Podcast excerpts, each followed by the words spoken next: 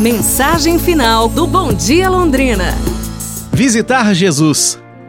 Cada dia, ao meio-dia, um pobre velho entrava na igreja e poucos minutos depois saía. Um certo dia, o sacristão lhe perguntou o que ele fazia, pois havia objetos de valor na igreja.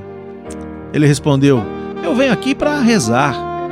É, mas é estranho, disse o sacristão, que você consiga rezar assim tão depressa, né? O velho retrucou: Bom, eu não sei rezar aquelas orações compridas, mas todo dia ao meio-dia eu entro na igreja e falo: Oi, Jesus, eu sou o Zé, eu vim aqui lhe visitar. Num minuto eu já tô de saída. Só uma oraçãozinha mesmo, mas eu tenho certeza que ele me ouve sempre. Alguns dias depois, o Zé, aquele senhor, sofreu um acidente e foi internado em um hospital. Na enfermaria, ele passou a exercer grande influência sobre todos que estavam lá. Os doentes mais tristes se tornaram mais alegres. Naquele ambiente onde antes só se ouviam lamentos, agora ouvia-se muitos risos é, por todo mundo que frequentava ali. Um dia, a freira responsável pela enfermaria se aproximou do Zé e comentou: Os outros doentes dizem que você está sempre tão alegre, Zé.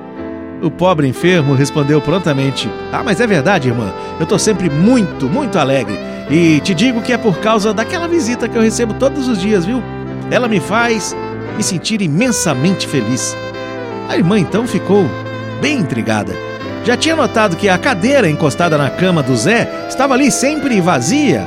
Aquele, afinal, era um velho solitário, sem ninguém, não recebia visita de ninguém. Aí ela perguntou: quem o visita, Zé? Que horário que essa visita vem para te ver?